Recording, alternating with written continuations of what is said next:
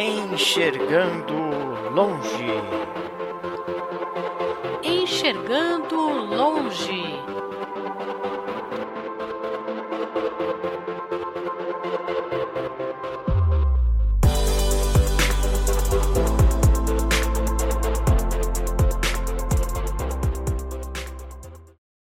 Olá, pessoal. Eu sou Marquiano Charan Filho. Bem-vindo, bem-vinda ao canal Enxergando Longe. Bem-vindo, bem-vinda ao podcast Enxergando Longe. Se você é novo ou nova no canal, se inscreva, ative o sininho para receber as notificações e dê like nos vídeos que você gostar e compartilha com o mundo inteiro, porque o YouTube gosta que compartilhe o conteúdo. E a gente trouxe mais um conteúdo aqui legal para você. Milene Cristina, tambor, sinal de fumaça, telegrama, é, telex, fax, tudo isso são formas de comunicação que o ser humano é, vem usando ao longo do tempo, desde o tempo das cavernas até hoje. Mas hoje a gente vai falar de um sistema de comunicação é, que o nosso convidado é o diretor. Não é verdade? Sim, boa Oi. noite, bom dia, boa tarde para quem ouve a gente pelo podcast e também pelo canal Enxergando Longe do YouTube. É, realmente, é, a comunicação é muito importante nos vários sentidos, mas o que a gente vai falar hoje é da comunicação espe especializada, segmentada, voltada para as pessoas com deficiência. E o nosso convidado, quem é o nosso convidado hoje, Marcos? Nosso convidado, nosso convidado, ele é diretor e, e editor do Sistema Reação de Comunicação, que tem a revista Reação, o canal uh, Reação no YouTube e a TV Reação. É o nosso querido Rodrigo Rosso. É, Rodrigo, muito obrigado por ter aceitado o nosso convite. É, é um prazer aí. Obrigado pela, é, pelo seu esforço aí em estar com a gente. Chegou é, em cima da hora aí na sua casa. Obrigado aí pelo, pelo seu esforço. A gente quer que você cumprimente nossos amigos aí e faça uma audiodescrição de você. Olá, Marquiano, Milene, tudo bem? Boa noite, bom dia, boa tarde, boa noite, como disse a Milene. A gente nunca sabe, né, quando fala para a internet, quando que o pessoal está ouvindo e vendo a gente, né? Se é de manhã, de tarde, de noite, de madrugada, muita gente vê de madrugada, passa a noite toda assistindo podcast, assistindo lives e tal, e estamos aqui para atender a todos os, os nichos, né? Para todo mundo que, que assiste. Meu nome é Rodrigo Rosso, é, vou fazer uma aula de inscrição, eu, tô, eu sou um homem branco, pouco cabelo, vamos dizer aí que quase calvo. Estou é, usando um óculos de haste preta, uma camiseta polo preta. Atrás de mim tem uma parede, é, um tom meio amarelado, meio alaranjado, com um banner da TV Reação e com o logo do Sistema Reação também em cima do TV Reação. Sistema Reação de Comunicação dirigido a pessoa com deficiência. Obrigado, Rodrigo. Obrigado pela audiodescrição. Milene Cristina, sua audiodescrição, por favor.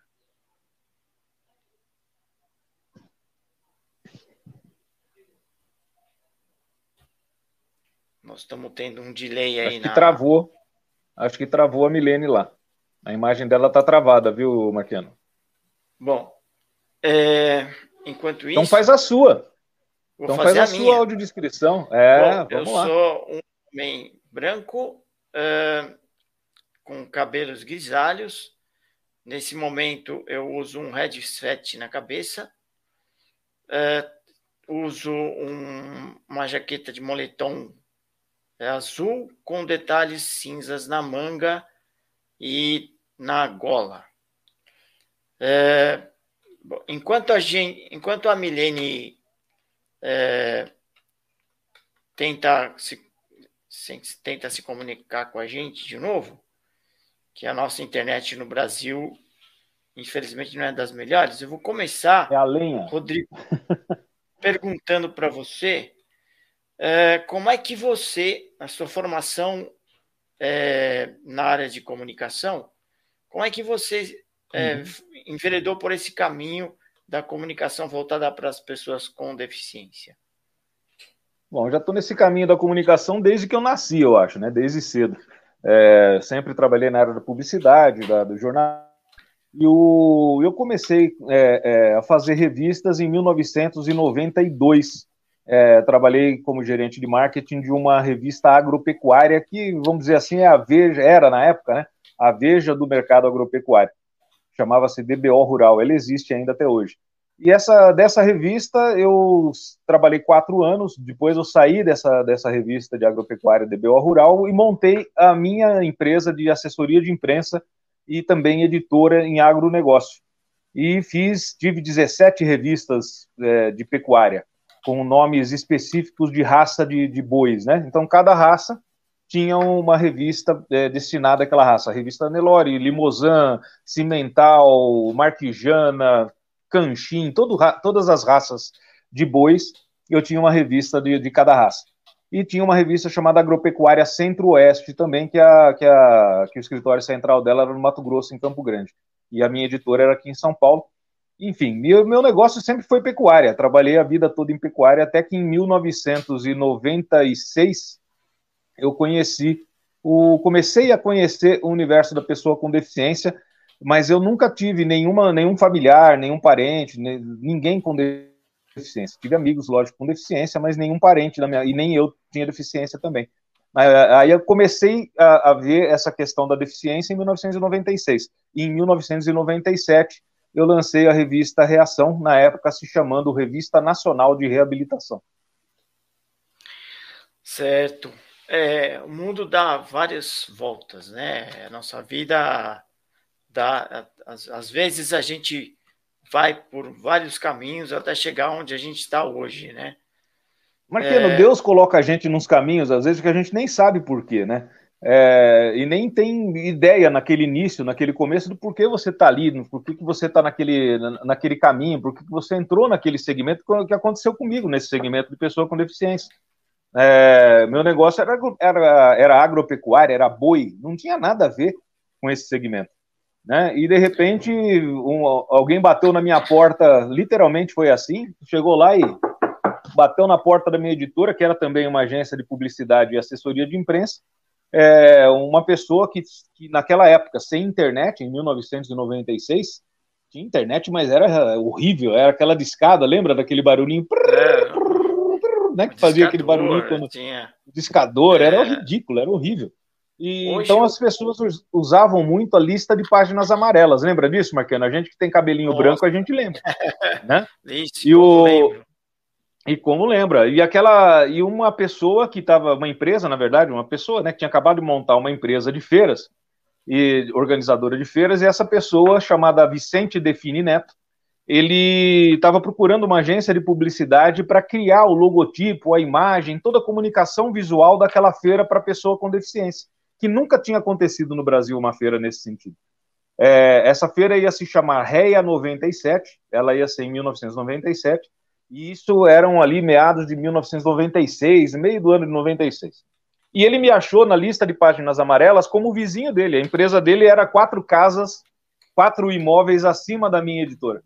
Então ele, ele conseguiu me achar na mesma rua foi lá, bateu na minha porta e falou: escuta, aqui é uma agência de publicidade? Eu falei, também é, é uma agência de, de comunicação, a gente faz publicidade, assessoria de imprensa, e é uma editora também. Eu faço revista de pecuária. Aí ele falou: Ih, então acho que seu negócio é agropecuária? Eu falei, é. Ele falou: Ih, o meu é, é pessoa com deficiência, eu achei que você pudesse me ajudar. Eu falei, não, mas eu posso. Quem vende boi pode vender pote de margarina, vende televisão, vende pessoa com deficiência também, não tem problema nenhum. E uh, acabei fazendo uma amizade com ele, meu vizinho, e acabei criando toda a campanha daquela feira que ele fez em 1997. Eu, em 96, comecei a estudar esse universo da pessoa com deficiência no Brasil para poder criar a campanha da feira para ele. E foi aí que começou a nascer minha trajetória dentro desse, desse grande universo aí da pessoa com deficiência. No momento em que a Milene conseguiu entrar, entrar. de novo na nossa transmissão. Bem-vinda, Milene. Bem-vinda, Milene. Bem-vinda de Oi, volta. Tudo bem? Desculpa, gente. Bom é. dia, Rodrigo. Tudo bem? Desculpa aí pelo problema. Imagina. Como, Estamos de volta. Como, como, nós comentamos aqui nos bastidores, uh, os locutores esportivos na Suécia, em 1958, transmitiram um tempo inteiro da partir de uma das partidas do Brasil, e essa transmissão nunca chegou aqui no Brasil. Então, não esquece a cabeça. na época isso. não tinha internet. E hoje, com a internet, tudo acontece, você imagina. A gente estava comentando agora é. há pouco, quando você estava fora, Milene, sobre a época da internet, que a gente que tem cabelinho branco, no caso eu e o Marquiano, você não, mas que a gente da época da internet de escada, né? Aquela que fazia aquele barulhinho. Lembra que bonitinho? E a gente ficava é, esperando um tempão. Até... Usou também? Ah, então usou recém-nascida, viu, Marquiano? Eu tenho quatro anos. Pois é, mas é, o que é a visão é, da pessoa? Você teve uma visão é, ampliada das coisas, e acho que isso faz toda a diferença. É uma frase que me marcou nessa fala sua é quem vende boi vende outras coisas também. Pois é. Então, é, se você tivesse falado, não, eu, meu negócio é boi, meu negócio é agropecuária, hoje você talvez não estivesse aqui dirigindo o, o sistema reação de comunicação. Aproveitando, falam para a gente do que, que é o, o que, que é o sistema reação de comunicação. Você falou da revista. Mais uhum. tarde eu vou perguntar para você, para você contar um pouquinho dessa feira REA, que eu cheguei uhum. a participar. Você chegou aí na REA em 97? Em 97 não, mas em 98 eu fui. 98 ela aconteceu, eu já não estava mais participando dela de nada, é, era só o, o, Vicente mesmo, que foi o criador dessa feira. Em 97 eu, eu coloquei essa feira em pé junto com ele, mas em 98 não.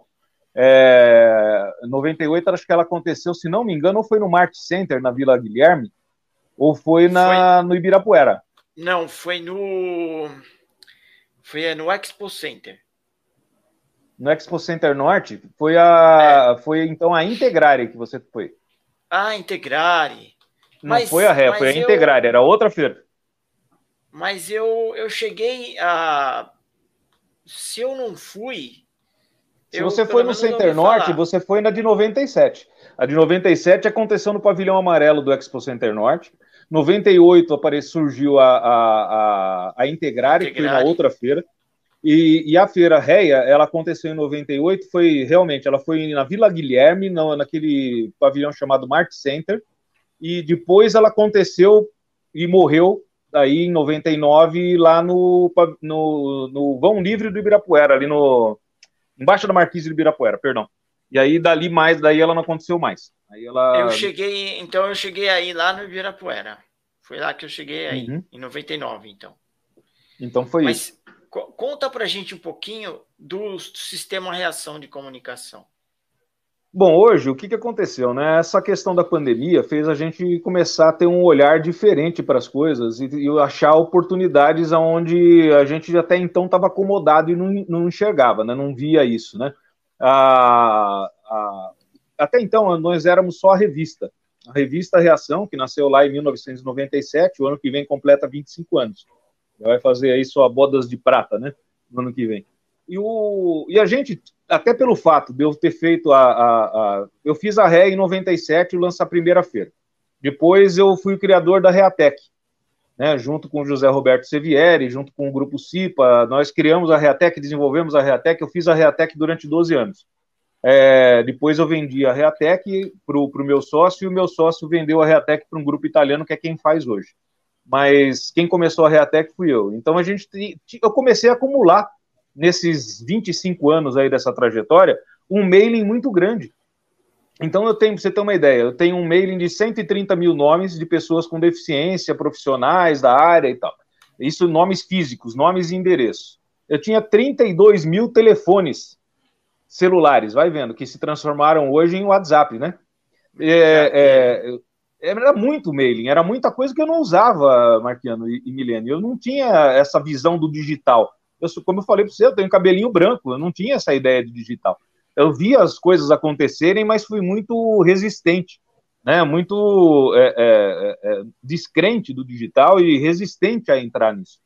Só que com a pandemia, eu acabei é, é, tendo que redescobrir a, a, a, a, revista. E foi aí que, foi, que nasceu o Sistema Reação. Pelo seguinte, hoje o que, é o Sistema Reação? A gente tem a revista Reação, que não morreu, a muito custo e muita pena, porque uh, uh, eu estou há dois anos já que a gente vem segurando do bolso a revista impressa para que ela continue existindo. Então a gente tem a revista Reação Impressa, a revista Reação em versão digital hoje, tem o aplicativo da revista Reação, que é gratuito, que você pode entrar. E, e tudo isso faz parte do sistema, tá? É, é, que você pode entrar na loja de aplicativo e baixar. Você tem gratuito. Você tem o site que se transformou num portal de notícias durante a pandemia, porque ele era um site simples e muito e obsoleto até. E durante a pandemia a gente transformou esse site num portal de notícias que hoje tem mais de 50 mil visitações por mês, 50, 60 mil. É, a gente resgatou um projeto antigo que eu tinha lá atrás, desde, desde 2008, que era fazer a TV Reação. Só que a TV Reação, a princípio, lá em 2008, era para ir para televisão aberta mesmo, um canal aberto. E acabou não conseguindo, acabou, na, na, não era o momento naquela época.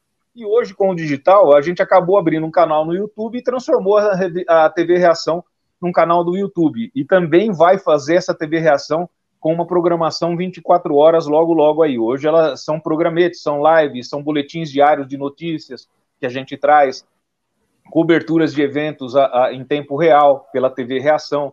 Então hoje é TV Reação, revista, revista digital, revista impressa, é, tem o portal de notícias, tem os disparos de WhatsApp, são 32 mil WhatsApps disparados com boletim de notícias todo dia, né, para o telefone das pessoas. Então, são, você acha que está recebendo, Marquiano, né, o, o, esses boletins de notícia já? Eu recebo pelo, pelo se... seu WhatsApp e por alguns grupos que nós dois participamos em comum, né? Isso. Também e a Milene também, não sei se ela recebe ou não. Mas uh, fora esses grupos que eu tenho, a gente tem mais vários outros, são listas de transmissão. A gente tem mais de. É, olha, não sei dizer para você, porque não sou eu que transmito isso, a gente tem um pessoal de rede social que faz isso mas são várias, várias listas de transmissões, e cada lista tem 276 nomes só, porque é o que cabe numa lista de transmissão, e a gente tem, somando tudo, 32 mil nomes. Você tem uma ideia, 32 mil pessoas que recebem. Nem todo mundo vê, nem todo mundo abre, nem todo mundo ouve, mas que recebe, recebe, né? Então isso foi transformado, no, você vê o tamanho do bolo que isso virou?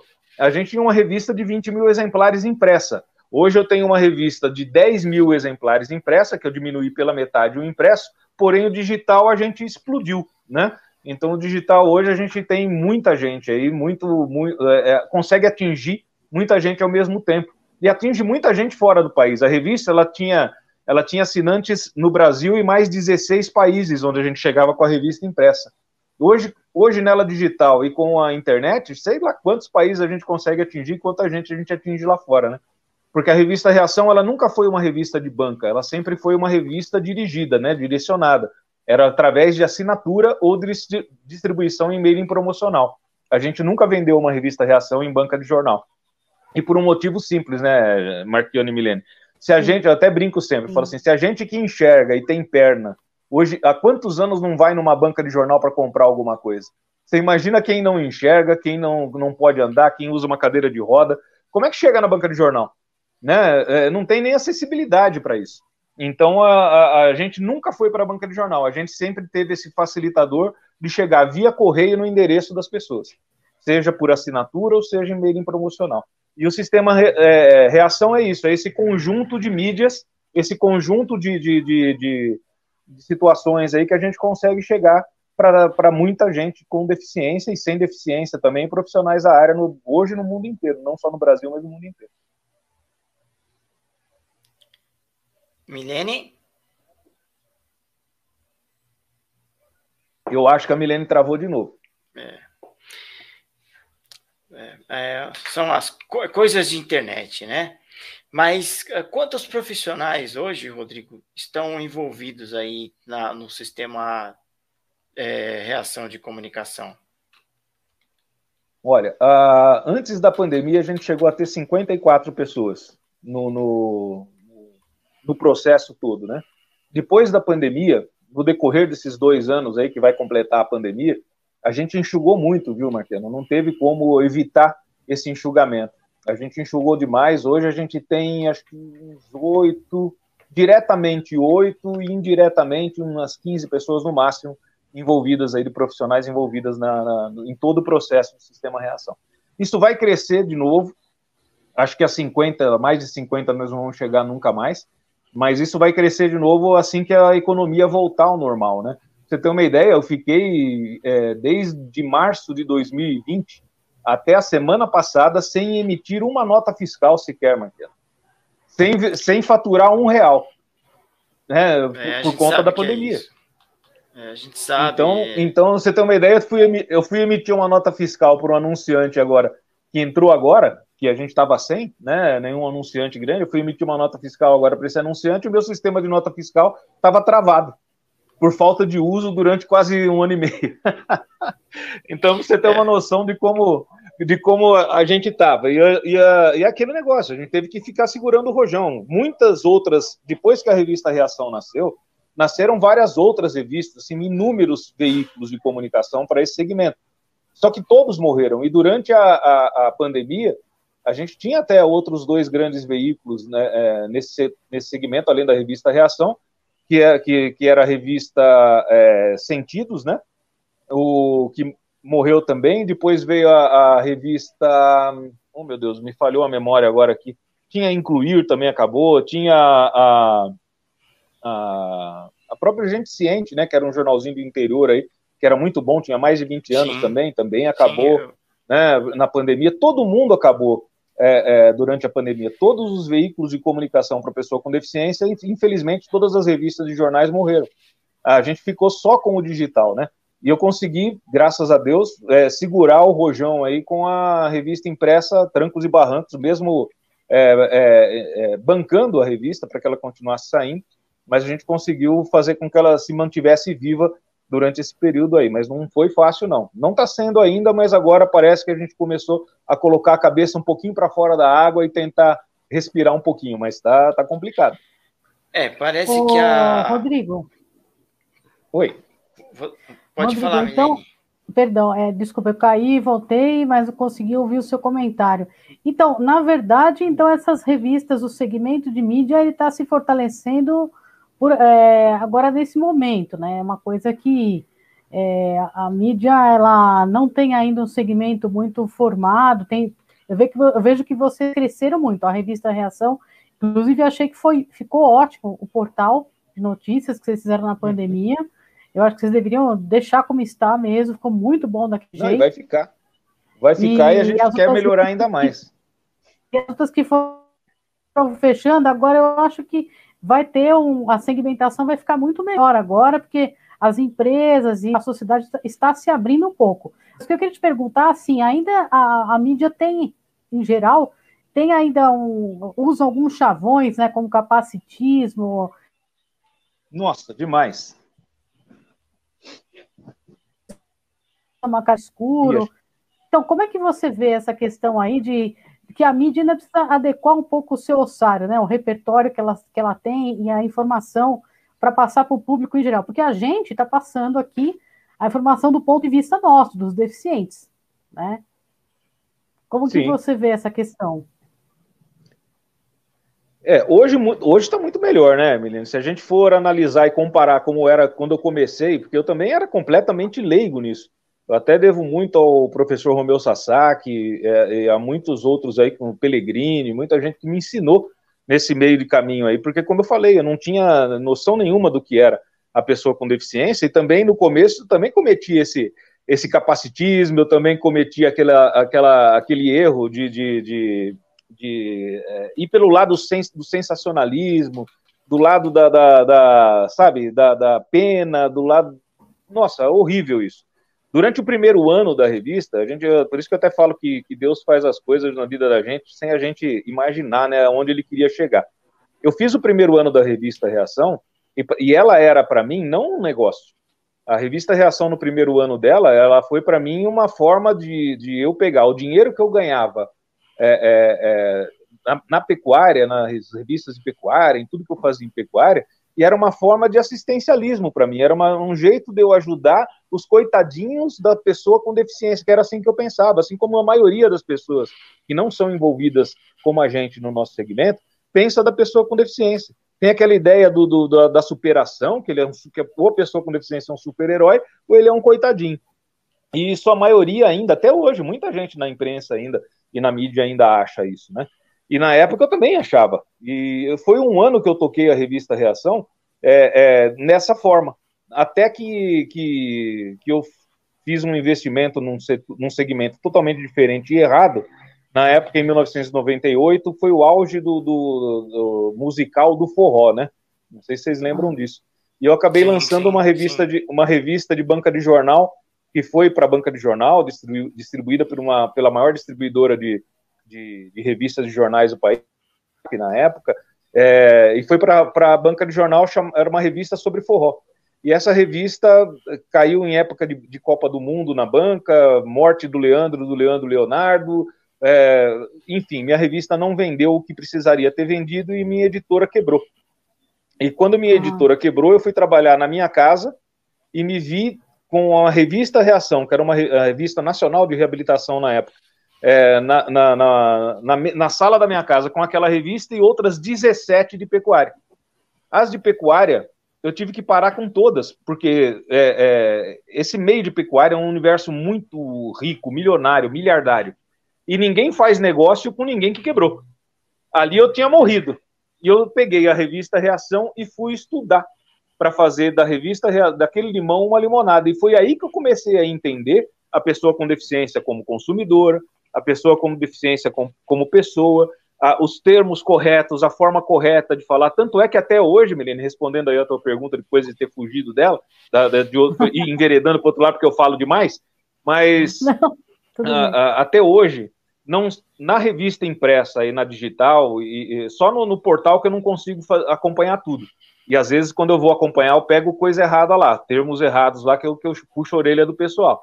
Mas é, a revista impressa, por exemplo, não sai uma palavra na revista, não sai uma letra, não sai uma vírgula, sem que eu edite tudo antes, sem passar por mim antes. Eu, eu faço uma revisão completa em tudo para não ter termos capacitistas, sabe? De, de, não ter aquela questão do super-herói, não ter a, a, aquela visão, a, não uso a palavra, e você pode pegar os 139 é, é, é, números da revista Reação que já saíram até hoje. Você não vai achar a palavra deficiente em nenhum.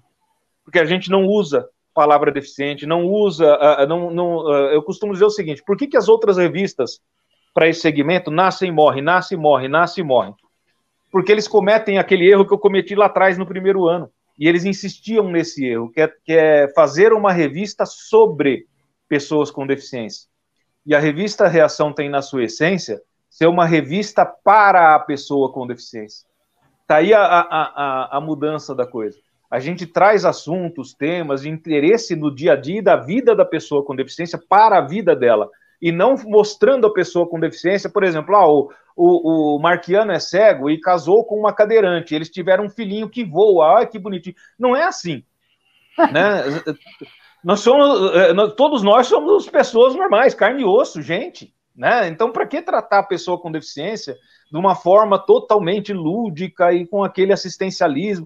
Não é isso, gente, sabe? Então, a, a gente sempre tratou é, é, a, a, pessoa com deficiência, tanto na, na, na, revista como na Reatec depois, e depois que eu vendi a Reatec, comecei a fazer outra feira, que é, que é a Mobility Show, que acontece aí há seis anos pelo Brasil inteiro, em São Paulo e no, no Brasil inteiro, também está parada há dois anos por causa da, da, da pandemia, mas que já correu o Brasil inteiro aí quase.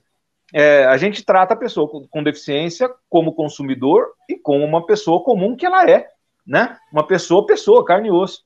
Tanto é que as capas de revista, da, da revista Reação, as capas, se você perceber, não tem nenhuma capa que você vai ver alguém com uma, uma que não esteja sorrindo, ou uma capa bonita, brilhante, é, colorida, com a imagem, uma foto bonita. Não tem. Tanto é que as agências de publicidade, viu, Marqueno, no começo, quando eu comecei a visitar as agências de, de propaganda para buscar anunciante para poder é, é, é, patrocinar a revista, o pessoal das agências de mídia pegavam a revista, começavam a folhear assim, falavam, nossa, mas uma revista tão bonita assim para pessoa com deficiência? Eu falei, ué, mas por quê? Porque para pessoa com deficiência tem que ser feia? Né? Não, não, não tinha lógica.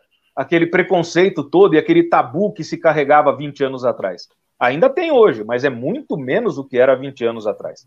Era demais. É, é, eu cheguei a, a, a, ter, por exemplo, anunciantes que hoje estão anunciando comigo, hoje anunciam com a gente na revista, hoje participam de feiras com a gente, que diziam assim para a gente: desde quando o aleijado tem dinheiro para ter cartão de crédito? Olha os termos que usavam. Né? É, é, e não faziam nada com a gente. É, é, de, eu não quero um cara todo torto segurando minha latinha de refrigerante. Eram as coisas que a gente usava, que, que a gente escutava, né? por exemplo, é, é, montadora de automóvel que deixou de, de, de, anunciar na revista uma época porque já estava sendo conotado, determinado modelo, conotado como carro de aleijado. Olha como eles usavam os termos. Né? Então, é, é, é, eu passei assim, a gente, é, eu me senti na época com uma, uma foice na mão entrando num matagal e abrindo a picada.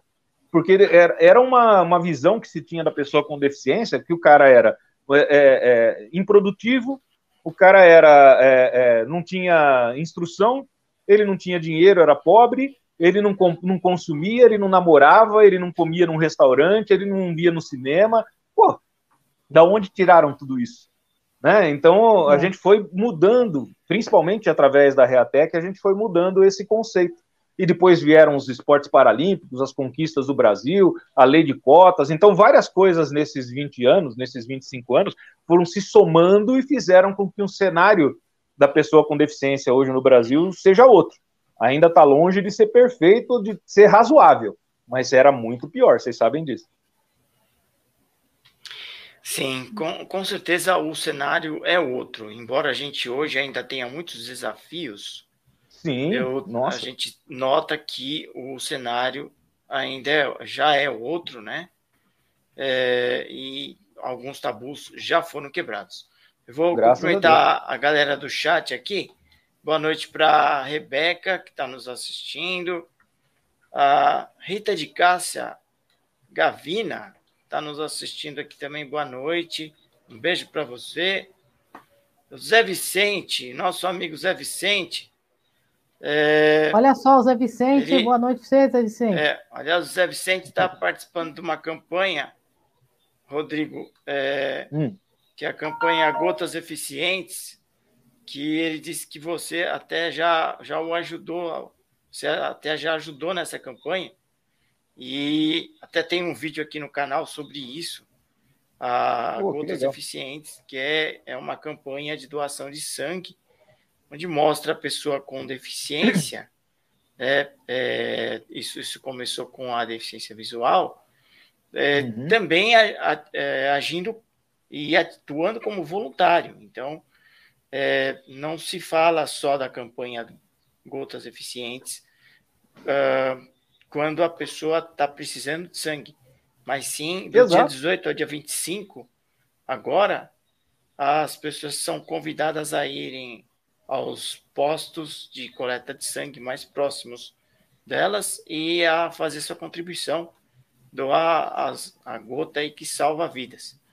Então fica o convite aí para você, dentro da, da revista Reação, é, se puder, da revista, do sistema Reação, se puder dar uma força para a campanha. Vamos dar sim. É, Zé Vicente, canal, Zé Vicente, por favor, manda para mim. Eu vou passar meu e-mail, Zé Vicente. Se você puder mandar para mim tudo que você tiver sobre essa campanha, amanhã a gente entra ao vivo com o nosso boletim. Eu já começo, cham... eu chamo amanhã já, tá? Para o nosso boletim aí, que eu estava até comentando aqui que a gente dispara para 32 mil pessoas todo dia e tal. Então, manda para mim tudo que você tiver. Anota meu e-mail, por favor. É diretoria.cg12, C de casa, G de gato 12, arroba uol diretoria.com.br diretoria.cg12@uol.com.br. Pode mandar para mim que amanhã a gente já coloca no boletim. Manda na parte da manhã para dar tempo, por favor. Eu vou Vamos colocar chamar. aqui no, no chat, tá? Vou colocar aqui tá no legal. chat o e-mail. Pode colocar. É, enquanto isso, Rodrigo, é, fala para a gente um pouco. Daqui a pouco a gente registra mais participações no chat. É, fala para a gente um pouco você foi o criador da Reatec, que foi a terceira, ou é a terceira feira. Foi, né? A maior feira Hoje, infeliz, infelizmente, não é mais, mas foi. Mas foi, né? A terceira em, em, de produtos e serviços para pessoas com deficiência.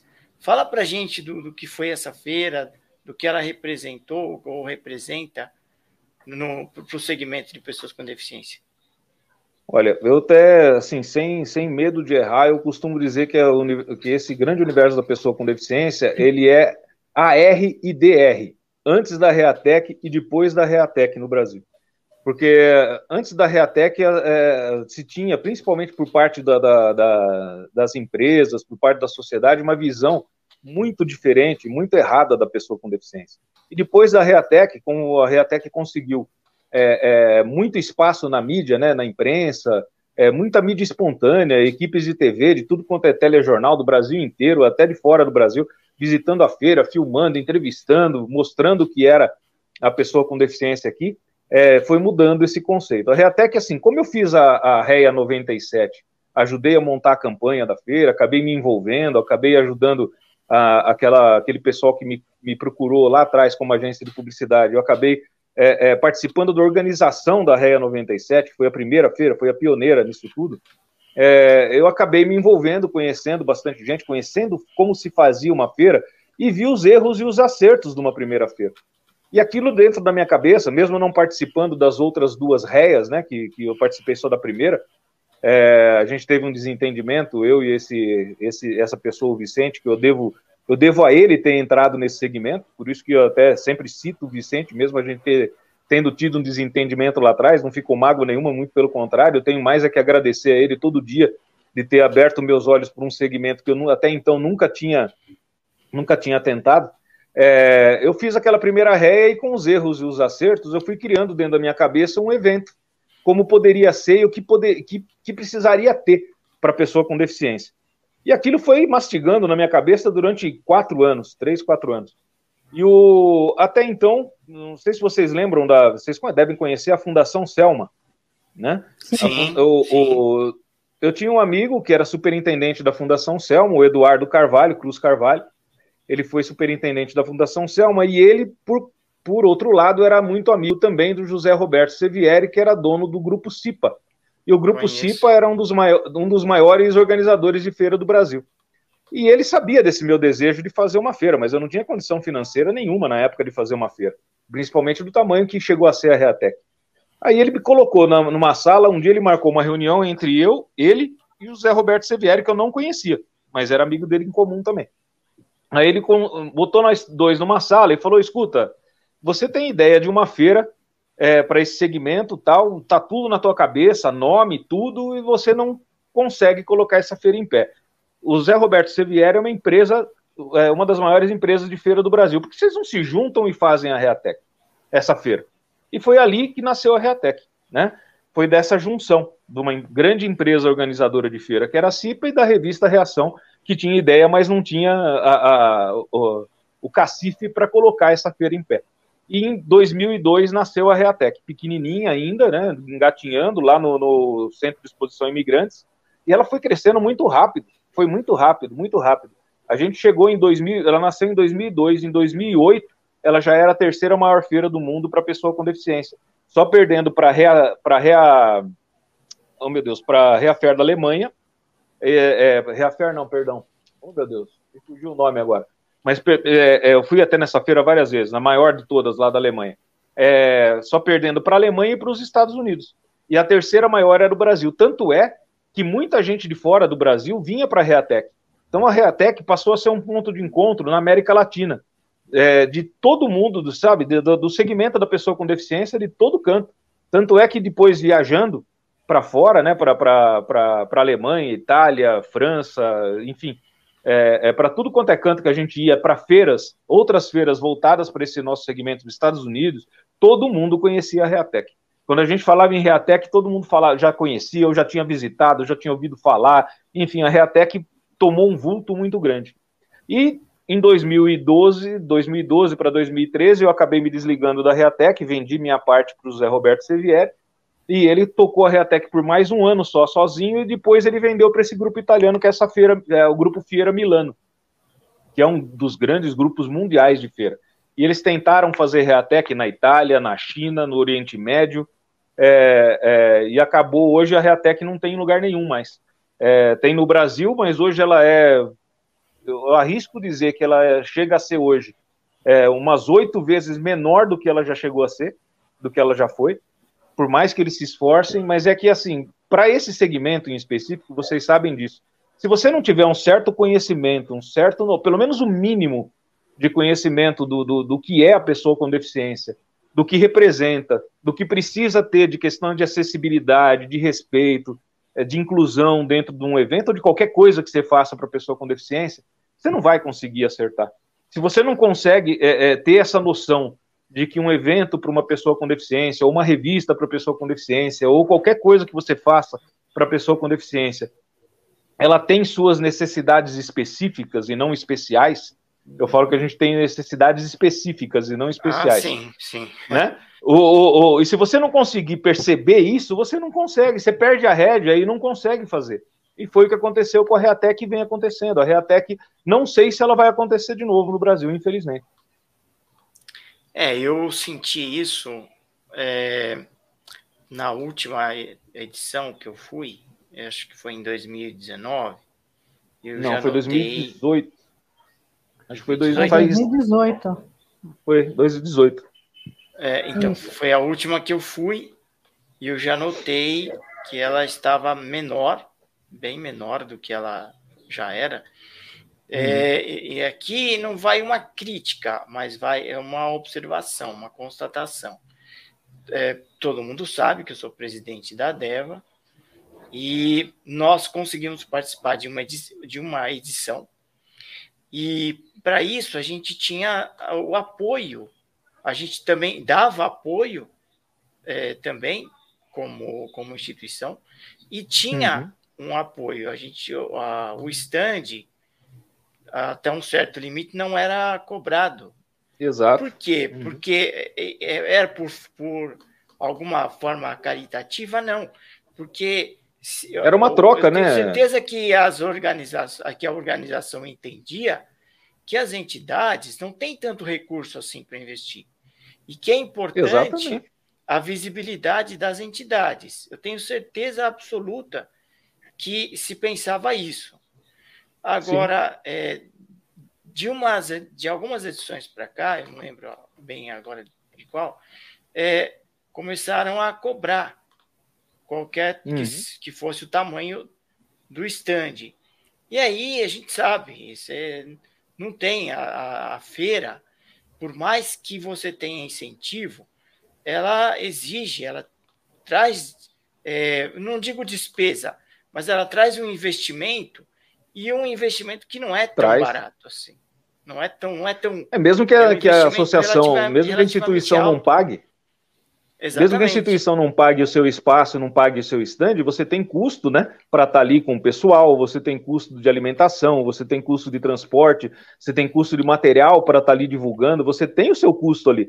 E, as, e a maioria das instituições não tem como arcar com esse valor, né? Por isso que até então a gente sempre deu de graça, realmente, um stand pequeno, mas a gente sempre procurou oferecer, e não, aquilo que você falou, não é uma questão assistencialista, não, a gente sabia dessa troca, e a gente tinha plena consciência disso. Eu te dava o stand e, em contrapartida, você ajudava a divulgar e levava público lá para dentro, que é o que a gente precisava.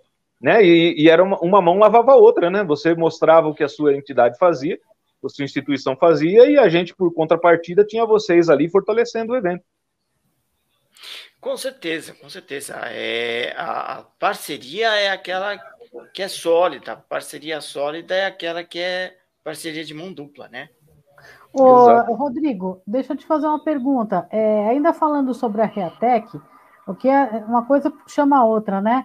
A Reatec é uma feira maravilhosa que ela apresenta todas as novidades para as pessoas com deficiência, porém o que a gente percebe é que ainda os produtos de acessibilidade, é, perdão, de tecnologias assistivas, ainda tem um preço muito alto para as pessoas com deficiência, que, é, na maioria da população.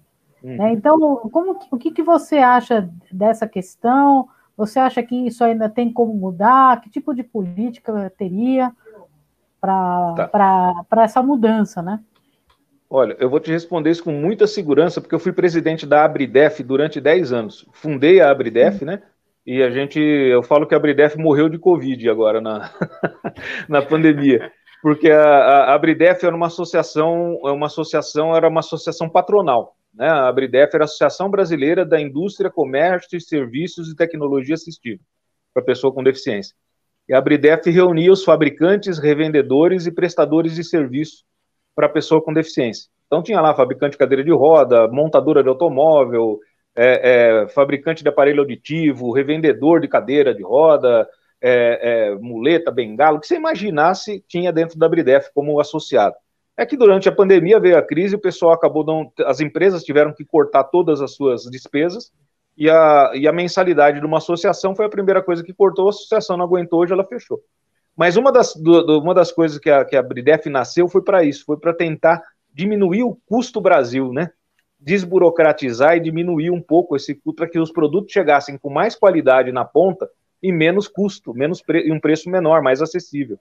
O custo do, do, do, o custo Brasil é que faz com que os produtos cheguem num, num, num custo muito alto para a pessoa com deficiência. Aí você vai me dizer, ah, mas Rodrigo, mas a cadeira de roda, por exemplo, e os produtos para a pessoa com deficiência são isentos de imposto, não são? São isentos para quem. Então, por exemplo, você vai comprar uma bengala pra, de cego, você compra a sua bengala e ela é isenta de imposto para você na hora da compra. Só que ela, quem fabrica essa bengala paga imposto no aço, paga imposto no plástico, paga imposto na mola, paga imposto no tecido, paga imposto de tudo que você pode imaginar. Ele tem que cadastrar o produto, por exemplo, uma cadeira de roda, que tem muito mais itens e fica mais fácil da gente entender. Por que, que uma cadeira de roda é muito cara? Porque quem fabrica cadeira de roda paga imposto no tecido, paga imposto na borracha, no pneu, no aro, no aço, no, no, no, no, parafuso, em tudo que você possa na câmara do pneu, tudo é, é taxado imposto e imposto em cascata. Né? E, e cada produto para pessoa com deficiência precisa ser registrado na Anvisa. E cada produto registrado na Anvisa, ele é, ele é registrado individualmente. Então, por exemplo, se eu lanço uma cadeira, um modelo de cadeira de rodas, e dentro daquela cadeira de rodas ali, ela é uma cadeira de roda comum, igual para todo mundo. Só que aí eu preciso lançar naquela cadeira de roda uma cadeira de roda com um encosto diferente, para atender um determinado nicho de público que precisa de um encosto menor, mais baixo ela já é, você tem que cadastrar aquela mesma, essa cadeira de roda, de novo, na Anvisa com encosto menor. Sabe? Então, é, é e isso vale para tudo. Então, o, o, e demora às vezes, vocês terem uma ideia, além de cada registro de produto desse custar uma fábula, uma fortuna, demora às vezes até dois, três, quatro anos para que esses produtos é, sejam colocados no mercado e aquela empresa vai bancando, e banca pesquisa, e banca é, teste, banca tudo que você pode imaginar o que, que acontece? Isso tudo acaba é, sendo embutido no preço do produto e a hora que chega para a pessoa com deficiência utilizar esse produto, está caro demais. Aí tem a questão dos produtos importados. Tudo que é importado como produto para pessoa com deficiência é isento de imposto de importação. Porém, Sim. a hora que chega aqui no, no, no porto, por exemplo, vou dar um exemplo para vocês: pneu de cadeira de roda, tá? Então tem uma empresa lá revendedora que vai revender é, é, pneus de cadeira de roda. Quando esse pneu chega no porto aqui, ele vem isento de imposto lá da onde ele foi importado, seja da China, da onde quer que seja. Quando ele chega no porto de Santos, vai lá o fiscal da Receita, abre o container e vê que ali dentro tem pneu. Pneu para o fiscal da Receita é pneu. Ele não é pneu de bicicleta, ele não é pneu de carro, ele não é pneu de cadeira de roda, ele é pneu. Então existe um código de NCM que é, que é, é, é baseado para cobrança de imposto, que é o mesmo, o, o código NCM é o mesmo para pneu de cadeira de roda e pneu de caminhão. Então, quando o cara abre aquele container e vê que é pneu, ele vai pegar o documento e vai ver, opa, mas isso aqui está isento de imposto por quê? É pneu. Então vamos taxar esse imposto aqui. Aí taxa aquele container, prende aquele container, cobra aluguel daquele container que já era para ter sido liberado, não foi, e fica ali dentro cobrando aluguel. Enfim, quando o pneu da cadeira de roda chega no, no consumidor, já tem tanto imposto e tanta taxa e tanta multa embutida nele que ele chega num preço mais alto. Isso acontece para tudo. Tudo que tem a ver com produto para pessoa com deficiência. E não é só isso. Por muitos anos também tinha aquela questão do urubu, que eu sempre falei, né? Muitas empresas pareciam urubu no fio, da, da, no poste de eletricidade na estrada, esperando um bichinho ser atropelado ali para ir lá e comer a carniça dele. A mesma coisa acontecia também e acontece ainda com algumas empresas o, o camarada cobra o que ele quer e o quanto ele quer, porque ele sabe que quem precisa, precisa e vai pagar qualquer preço por aquele produto porque ele precisa daquela tecnologia assistiva. Então, muitos abusam também e abusavam mais ainda, até antes da Bridef, desse fator aí, né, da, da, da necessidade da pessoa de, de, precisar daquele produto. Então também acontecia. Mas o maior fator que você me perguntou por que, custa tão caro é o custo Brasil, gente. Se o custo Brasil tivesse mais, se tivesse é, é, realmente uma forma séria, um NCM um código só para produtos, por exemplo, de, de, tecnologia assistiva, a Bridef brigou muito por isso e não conseguiu. A gente teve ajuda da Mara Gabrilli, tivemos ajuda da Secretaria Nacional da Pessoa com Deficiência, é, mas aí sempre trocava secretário, e aí voltava e muda governo, e entra um governo e sai outro, e cada um que entra era uma mentalidade diferente, e a burocracia para se conseguir mudar um sistema dentro desse país é muito grande mas o custo Brasil é que faz com que isso chegue muito caro, com toda a tecnologia assistiva chegue cara na ponta para o usuário. É, é, são, são coisas do Brasil, né? E infelizmente a gente vai conviver com isso ainda por algum tempo. Esperamos que vai. a gente tenha legislações aí é, com mais aberturas, né? E que possam gradativamente mudar essa realidade, né? Não, isso se reflete, e desculpa, hum. perdão, isso se reflete Imagina, também, isso que você acabou de falar, Rodrigo, essa alta dos preços, acaba se refletindo na empregabilidade, porque o investimento que você tem que fazer, às vezes, para comprar uma empresa comprar um software para uma pessoa, por exemplo, a gente tem aí o JAWS, o NVDA é gratuito, o leitor de tela, estou dando esse exemplo, mas, né, é, se comprar o JAWS, ele tem uma licença para uma ou duas máquinas. Então, se pois é. precisar é. realmente, já é um problema, uma despesa Uma, uma impressora Braille. Uma impressora, impressora Braille, Braille, exatamente. É, e, e você, por exemplo, que muitas empresas falam, ah, poxa, eu vou fazer, uh, uh, às vezes, obras né, de acessibilidade. Eu tive, por exemplo, num, num, num grande banco que tem um núcleo enorme administrativo, isso há uns 10 anos atrás quando a lei de cota começou né, a, a explodir mais e tal. E é, esse banco precisava contratar, na época, 4 mil pessoas com deficiência para cumprir a lei de cotas. É, aí eu tive lá com o diretor de RH desse banco, e ele me disse o seguinte: ele falou, olha, isso tudo aqui, esse núcleo nosso todo aqui, é, que é praticamente uma cidade, ele falou, isso tudo aqui é tombado. Então eu não tenho como fazer, criar acessibilidade aqui dentro nesses prédios tombados. Para mim é muito caro, muito complicado, muito difícil, muito burocrático. E para eu colocar as pessoas com deficiência, esses 4 mil dentro das agências bancárias, eu falei, eu, vou, eu não tenho como empregar tanta gente assim, porque eu vou ter que criar nas agências bancárias uma condição diferente também. Vou ter que construir banheiro adaptado, vou ter que fazer rampa, vou ter que colocar elevador. Hoje, hoje toda agência de banco tem um elevador na frente, quem tem degrau. Às vezes a maioria não está funcionando, mas tem, tem né? É, é, piso tátil e tal. Ele falou, então, para mim, o que, que é mais barato na época? Era mais barato eles pagarem multa. Era é. mais barato eles pagarem 4 mil, é, é, é, porque a multa, não sei se vocês sabem, mas a multa tem um teto, né? Então, mesmo que ele tenha 4 mil vagas que ele não estava não tava contratando, mas a multa tinha um determinado teto que para ele era financeiramente, para o banco, era muito mais vantajoso pagar a multa do que contratar as 4 mil pessoas com deficiência. E isso ainda acontece. Então, é, é, reflete em tudo. O custo Brasil acaba refletindo em tudo. Por mais absurdo que isso possa parecer, né? Pois é, mesma coisa o elevador, né? O, o, a plataforma para pessoa com deficiência, o elevador da, de, de banco tal, ele tem o mesmo custo e a mesma burocracia para se manter um elevador em funcionamento do que um elevador de um prédio, por exemplo. Né? Então, o, o, mesmo imposto incide sobre ele, as mesmas é, é, implicâncias de, de, segurança, por exemplo, incidem sobre ele, e ele utilizando é, é, sistemas é, muito inferiores e muito mais simples do que um elevador de um prédio. Só que para você ter um elevador, é, uma plataforma elevatória para pessoa com deficiência, mesmo que seja para ultrapassar ali três degraus de altura, você tem que pagar taxa para a prefeitura todo mês, você tem que ter a, a, a, é, é, é, relatório de manutenção a cada três meses, você tem várias, várias, várias, várias, várias questões burocráticas do nosso custo Brasil que às vezes inviabiliza.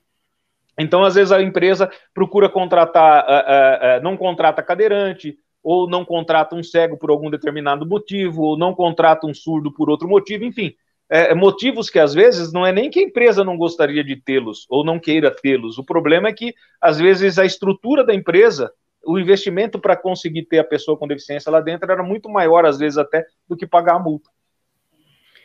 Com certeza. É, é, é esse é o retrato do nosso país ainda, né? Eu espero que mude. Inclusive, a gente falou aqui da questão dos eletrodomésticos, né? Também que precisam, além de ser adaptados, ter um custo um pouco menor.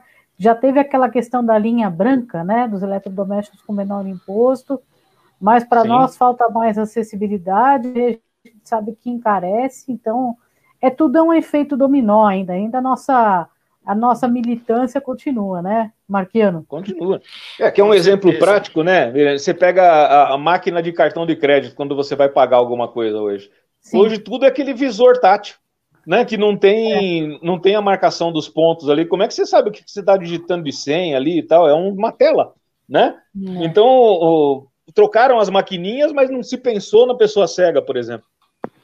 É, tentou se modernizar e, não, e, na verdade, a acessibilidade ficou relegada a segundo plano. Eu fui comprar um produto um dia desse aqui, perto da minha casa, e chegou, fui na hora de, de pagar, eu, a moça falou, olha, aquela maquininha que você, que você gosta, é, infelizmente o motoboy levou, você gosta, né? Então, é Você que eu gosta, gosto. Ele adora. É, não é que eu gosto, é que eu consigo. É, ele adora a maquininha. Ele adora tocar número 5, até o centro do teclado. Você quase queria levar ela para casa, não queria? Pois ela é tão pequenininha, é tão bonitinho. Pois é. Né? é vou pôr uma na cabeceira que... da minha cama para ter aqui de enfeite. É. Pois é. Mas é, a gente convive ainda com isso, né? Então, é, bom, já, já foi pior, né? A gente já teve já. tempos piores. E a gente aposta aí que, é, em que pese hoje a gente tem alguns retrocessos, a gente aposta que ah, ah, dias melhores possam vir e, e com certeza virão. Com certeza virão, porque eu acredito que a evolução é algo inexorável. É, é, é, o, é a história do rio que corre para o mar. A evolução. Exato. Não, não tem como, ela acontece. Então. E outra, e outra Rodrigo... coisa, né? Eu acho que tudo seria tão mais fácil ser aquela, aquela, aquela velho chavão que a gente utiliza, né? Nada sobre nós sem nós fosse utilizado, né? O problema é que todo mundo que a maioria dos que definem o, o, o, as coisas nesse país são pessoas que não são pessoas com deficiência ou não procuram nem saber ou não não têm interesse em, em, em ver por, em, em, analisar, por exemplo, a acessibilidade de uma maquininha de cartão de crédito, uma, um ângulo de uma rampa, né, uma barra de um banheiro, um piso tátil colocado da forma correta. Ah, tem um piso de bolinha ali, põe a bolinha ali que tá tudo certo. não, não, não, é. não é assim, gente. Né? Então, a, a, a é, só que é, falta essa sensibilidade um pouquinho, da gente se colocar no lugar do outro. Né? Como diz a, a, a Célia Leão, que é a secretária da, é, da pessoa com deficiência aqui do estado de São Paulo, eu conheço a Célia há 20 e tantos anos, ela sempre falou dos discursos dela, desde que eu a conheço. Ela sempre falava, quando tinha oportunidade, ela dizia isso. Ela acha legal quem luta, eu acho legal quem luta pelo índio, eu acho legal quem luta pelo negro, mas ninguém fica negro e ninguém fica índio. Agora, uma pessoa com deficiência, qualquer um de nós pode ficar. E é verdade. É verdade. Como eu falei para vocês, eu nunca, eu não tinha deficiência e nunca tive ninguém com deficiência na família. Hoje eu tenho prótese num joelho. Hoje eu sou uma pessoa com deficiência. Eu tenho prótese num joelho e tenho que colocar prótese no outro. Né? Então eu vou ser, é, eu falo que eu vou ser bilateral. né? Então qualquer pessoa, sabe? Então a gente não sabe o dia de amanhã, né? É, é, e aquilo mesmo, ninguém fica negro, ninguém fica índio. Agora, pessoa com deficiência, qualquer um pode ficar. E a gente dá muito mais ênfase, e a imprensa dá muito mais ênfase, a sociedade dá muito mais ênfase para o índio, para o negro e para suas questões, do que para a pessoa com deficiência. E nós somos 46 milhões de pessoas nesse país. Você acha que essa realidade está mudando? Eu, com, a, com esses Jogos Paralímpicos aí, eu vi uma maior cobertura da Foi. mídia você acha que essa realidade está mudando? Está mudando e muito. Sabe por que, que eu acho que está mudando e não é de hoje? Você pega, por exemplo, antigamente, vai, antigamente você não via pessoa com deficiência na TV. Era muito raro, né? Você vê, você via lá, aquela lá atrás, no, no nosso tempo do cabelinho branco, aquela cantora cega, a Kátia, lembra? Da Kátia? A Kátia tinha lá porque o Roberto Carlos colocou. Mas o próprio Roberto Carlos não fala e não assume e não admite que ele tem aquela perna, a, a, a prótese na perna direita. Né? O, o, Dudu Braga, que faleceu agora, na semana passada, é, é, é uma grande perda até para nós. Uma vez ele me falou, no, é, a gente conversava bastante, e uma vez ele me falou, ele falou, olha, acho que eu vou morrer sem ver o meu pai falar, assumir que ele tem a perna, a, a, a, a prótese.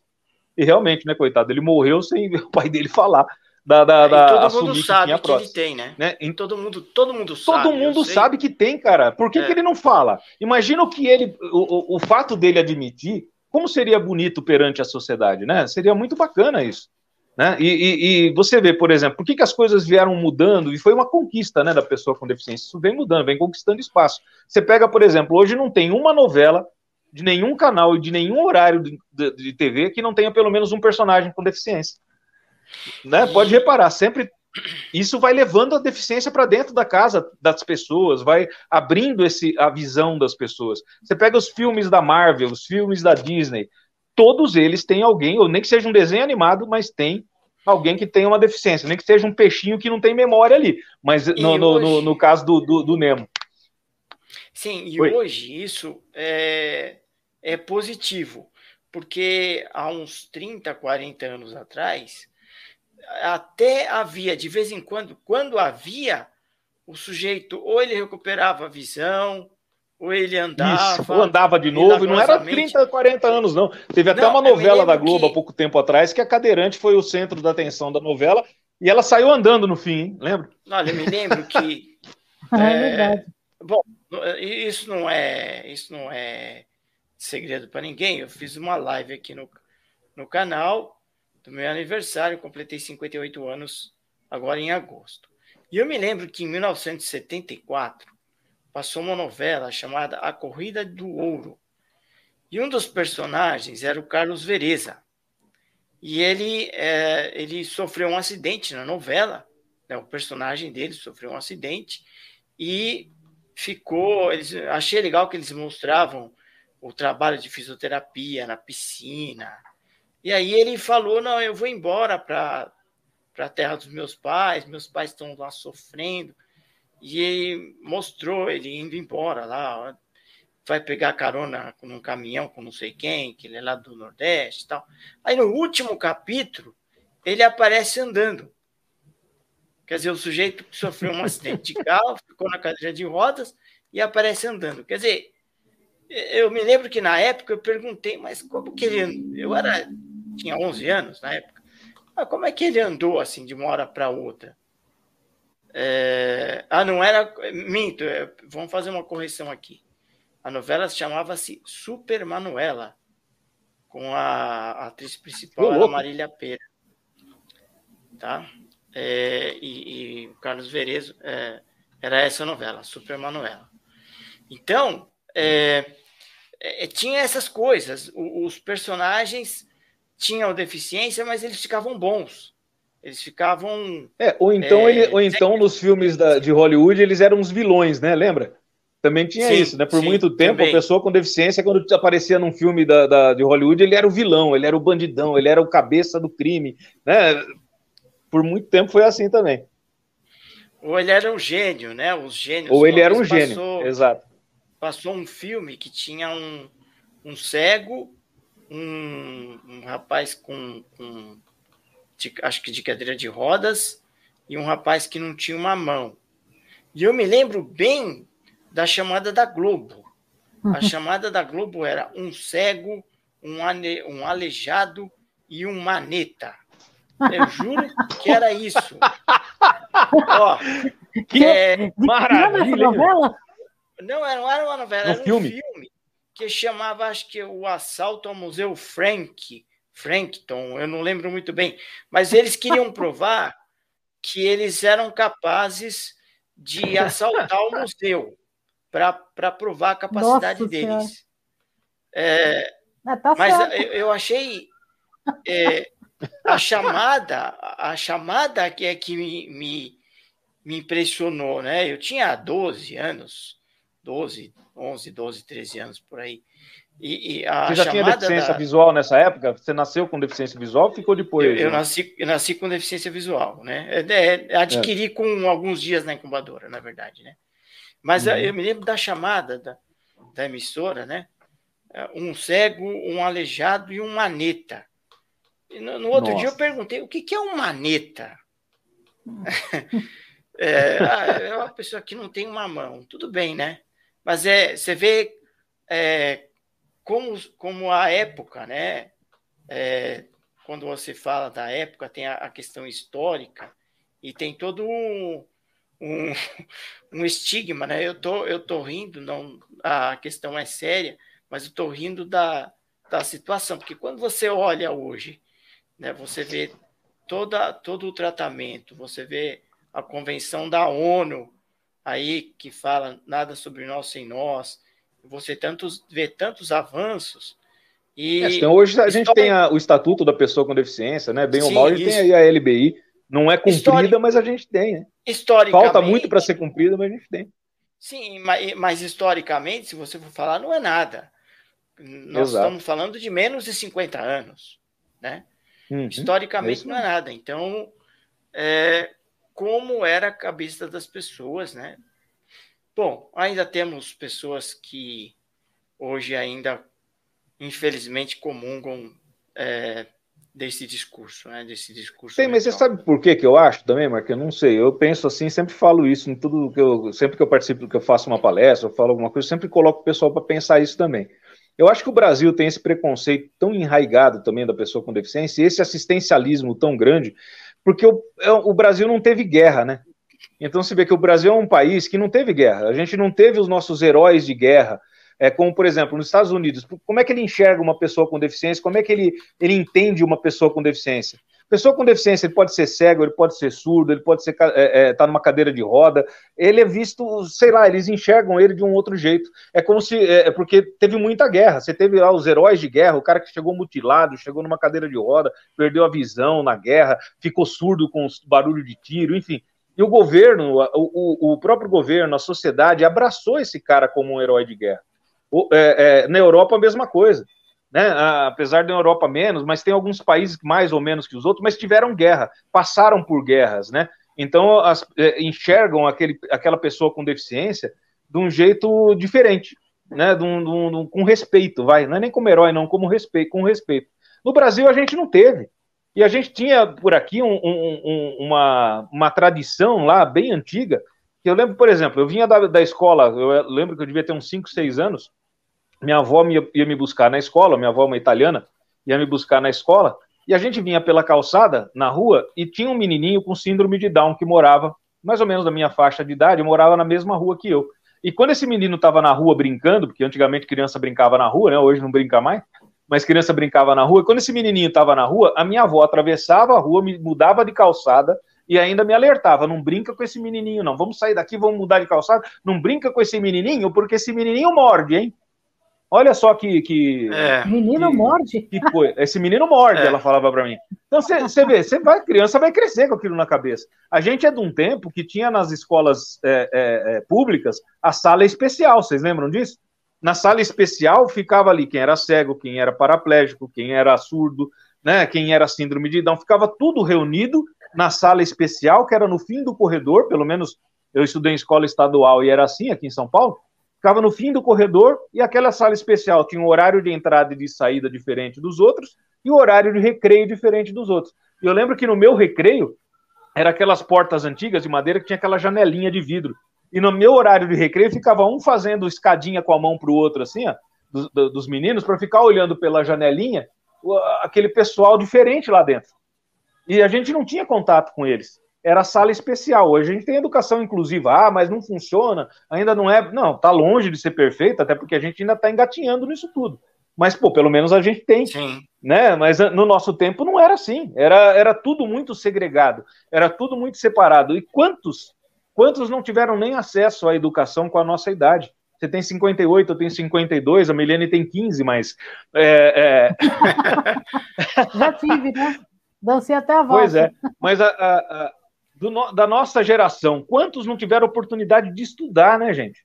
Quantos não tiveram de pessoas com deficiência, não foram criados? Eu conheci é, empresários que são pessoas com deficiência que, que foram, chegaram a, a, ter a sua empresa, chegaram a, a, a, ter uma vida legal hoje, mas o cara foi criado até os 12, 13 anos de idade junto com os cachorros da casa, é, é, junto com os cachorros da casa no porão, escondido do resto da família, escondido dos amigos e tal. Olha que absurdo que a gente chegou.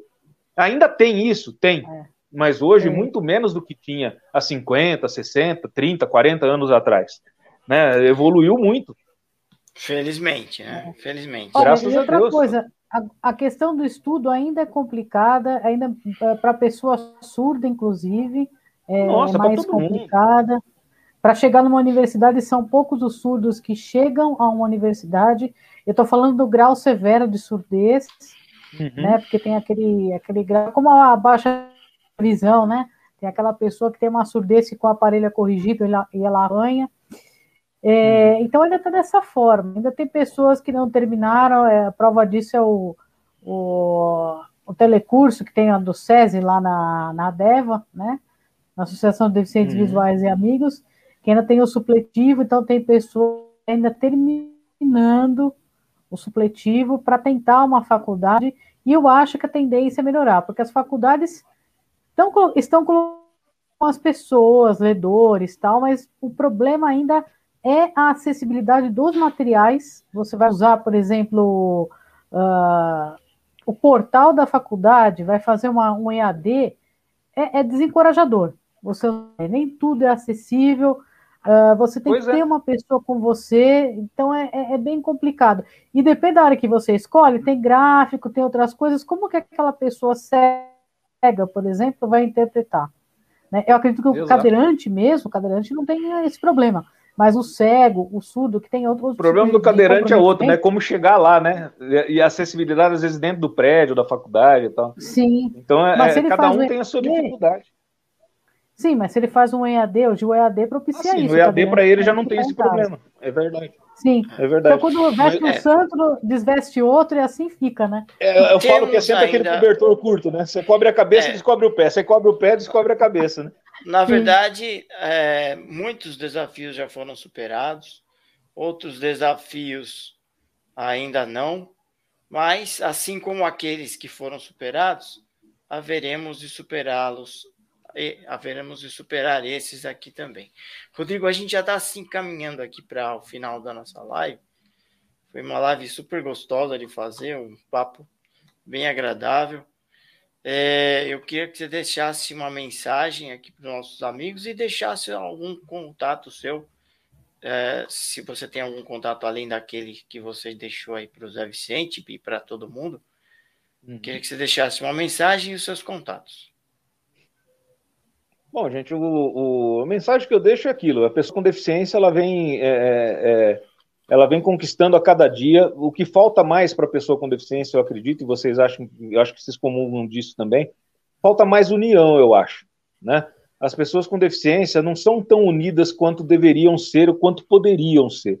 Eu acho que 46 milhões de brasileiros, ninguém é filho de chocadeira. Todo mundo tem pai, mãe, irmão, parente, amigo, sobrinho, esposa, marido, enfim é, é, é, multiplica aí, no mínimo por três, cada pessoa com deficiência, a gente elegeria até presidente da República. Né? Só que a, gente, é, a, pessoa com deficiência no Brasil não sabe a força que tem, gente. É, você pega a, a, o, o, esporte paralímpico, por exemplo, é um exemplo disso. Poxa, a gente ganha muito mais medalhas aí, não tem nem comparação com o esporte comum, né, com as Olimpíadas. As Paralimpíadas, a gente, o Brasil conseguiu essa visibilidade toda também para a pessoa com deficiência por causa do esporte né, por causa das conquistas, você vê que a TV hoje, como você bem falou, né, é, é, é, acabou dando uma, tá dando cada ano que passa, cada Paralimpíada que passa está dando uma visibilidade maior para o esporte, para a pessoa com deficiência, para as conquistas e tirando aquela aquela ideia do coitadismo, né, isso aí precisa acabar e uma hora vai acabar, a hora que, que, que a sociedade enxergar a pessoa com deficiência como consumidora, porque a gente vive numa sociedade capitalista, isso não tem como a gente fugir. Então, a partir do momento que a sociedade, as empresas e tudo enxergar a pessoa com deficiência como consumidor, come, bebe, dorme, estuda, vai no cinema, vai no teatro, vai no restaurante, veste, eh, se veste, vai no motel, enfim, faz tudo que qualquer outra pessoa faz, é um consumidor como qualquer outra pessoa é, o respeito muda. As coisas começam a se encaixar. A questão do trabalho também ajudou muito isso, a lei de cotas, né? A pessoa volta para o mercado de trabalho, ela é absorvida pelo mercado de trabalho, ela tem salário, ela consome, tem décimo terceiro, ela compra o carro, ela, enfim, você passa a, a, a ter uma, uma, uma participação maior na sociedade, começa a ser, a ser, a ser percebido. Isso que é mais importante. Eu acho que a gente não pode deixar a peteca cair, não. Sempre correr atrás dos direitos da pessoa com deficiência, e com mais união, cada vez mais com mais união. É isso que precisa. Concordo, gênero, número e grau. Então, algum contato seu? Ah, é, desculpa, perdão. Vamos lá. O, bom, arroba revista Reação dá acesso a todos os contatos da gente, tanto redes sociais, enfim, arroba revista Reação, você localiza, entra no portal lá, é, www.revistareação.com reacal.com.br, sem o cedilha e sem o tio, né? Revista reacal.com.br. Você tem acesso ao portal e lá no portal você consegue chegar em todo lugar, inclusive na TV Reação, em tudo. E em breve, quem sabe, a gente consegue ter aí, deixa passar essa pandemia, o projeto da TV Reação como, ela, como ele nasceu para ser. Não era só live, não, não era só boletim diário, era para ser uma emissora de TV digital com programação 24 horas por dia, com filme, com, com jornalismo, entretenimento, enfim, quem sabe a gente consegue em breve colocar esse, esse plano em prática aí, vamos ver. Mas o, e tem o 0800 também, que é a central do assinante, central da, da, da se alguém quiser conhecer a revista, quiser é, é, receber uma revista impressa ou digital, entre em contato com a central do assinante, que é 0800 772 6612. A ligação é gratuita, 0800 772 6612. Maravilha. Maravilha. É, eu agradeço aí a todos. Não deu para ler todos os, os, os, registros aí do chat.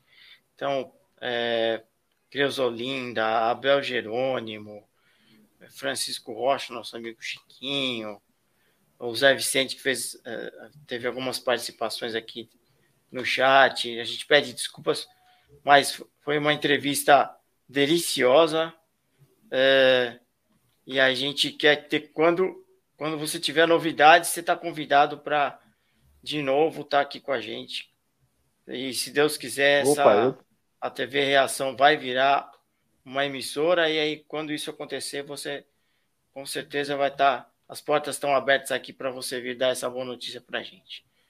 Oh, muito obrigado, agradeço demais a oportunidade aí, o convite. Foi uma honra estar participando com vocês. Muito, muito legal mesmo, muito gostoso. Ah, e deixa eu fazer um convite para todo mundo. O ano que vem, até a gente, o slogan é esse, né? O ano que vem tem, porque já faz dois anos que não tem a, a Feira Mobility Show. É, em função da pandemia, mas em 2022 ela volta. A Mobility Show ela vai acontecer em maio, finalzinho de maio, comecinho de junho aqui em São Paulo em dezembro, porque a gente está estudando o local aqui, ia ser no AMB, não vai dar mais porque vai estar tá em obra, mas em comecinho de é, finalzinho de maio, comecinho de junho, pode ser que seja no Campo de Marte de novo, bem provável que seja lá, mas finalzinho de maio, comecinho de junho, coloca na agenda, vai ter a Mobility Show em São Paulo. E no Rio de Janeiro, acontece a Mobility, Mobility Rio em dezembro, lá no, no, lá no Rio Centro, lá na Barra da Tijuca. Tudo em 2022. 2021 não ainda. Maravilha. A gente está ainda numa pandemia, mas se Deus quiser, essa pandemia vai, vai já está dando sinais de é, terminar, né? Ou pelo menos as coisas estão melhorando. Eu acho que a, aquele negócio, conviver, conviver com o vírus, eu acho que a gente vai ter que aprender a conviver isso pro resto da nossa vida, né? Eu acho que deixar de existir, o, o, o vírus não vai. A gente vai ter que conviver com ele e tomar vacina e vai ser o resto da vida nesse controle, mas a gente tem que voltar para uma vida normal, né? Ah, sim, tomando, tomando os cuidados necessários, mas Exato. a vida continua, né? É isso é, aí. Eu agradeço, Milene, é, Cristina, pela produção, pela apresentação junto comigo. Agradeço a Júlia Charan, que fez a arte e a Fiamma Guterres, que fez a audiodescrição da arte. E agora uma novidade aqui para todo mundo, para nossa galera, nossa audiência. É, agora vai ficar mais fácil, vai ficar não, ficou mais fácil de entrar em contato com a gente. É, agora as sugestões para o canal e para o podcast é, você vai poder mandar para contato arroba rodrigo contato. Nossa me atrapalhei todo agora aqui. Contato contato arroba enxergandolonge.com essa é a novidade hein? Contato arroba enxergandolonge.com é o nosso novo e-mail de contato. Então quem tiver sugestão crítica construtiva, é, elogio também, que faz bem, né? É, Massageia o ego. também, né? É, vai ser colocado é, na descrição do canal, né? O e-mail contato arroba enxergandolonge.com. Somente ponto .com é, o é, domínio. Sem BR. Sem BR. Eu gostaria de saber quem foi que pegou o BR. É, Não, mas... quem será que pegou o BR, né? Ah, é? Já mas... tinha o enxergandolonge.com.br? Já tinha, já tinha. Cada mas, um, hein? Com, com certeza quem pegou está fazendo um bom uso, porque é, isso aí. é, é uma boa marca também, né? Quem, quem pegou é... enxergou longe, né? Enxergou longe, exatamente. mas só vou, vou enfatizando, contato arroba enxergandolonge.com. É, agradeço então a audiência aí de todos. Lembrando das nossas metinhas, nossa metinha, nossa meta e a nossa metona. Nós já estamos com 466 inscritos. Nossa metinha é chegar a 500. Nossa meta é chegar a 700. E a nossa metona é chegar a mil inscritos. Então vamos lá, gente. Logo. A metinha tá mais fácil de, de bater agora. Isso. Vamos lá que. Vamos que vamos, então, 34. sugestões para nós. Mande sugestões agora por esse novo, novo e-mail de contato. É, e fiquem todos com Deus, então. É, curta a nossa página no Facebook, enxergandolonge.com. Sempre tem conteúdo interessante lá para vocês. Fiquem todos com Deus. Boa semana a todos e até um próximo conteúdo. Obrigada tchau, tchau. a todos. Obrigado. Tchau, pessoal. Obrigada.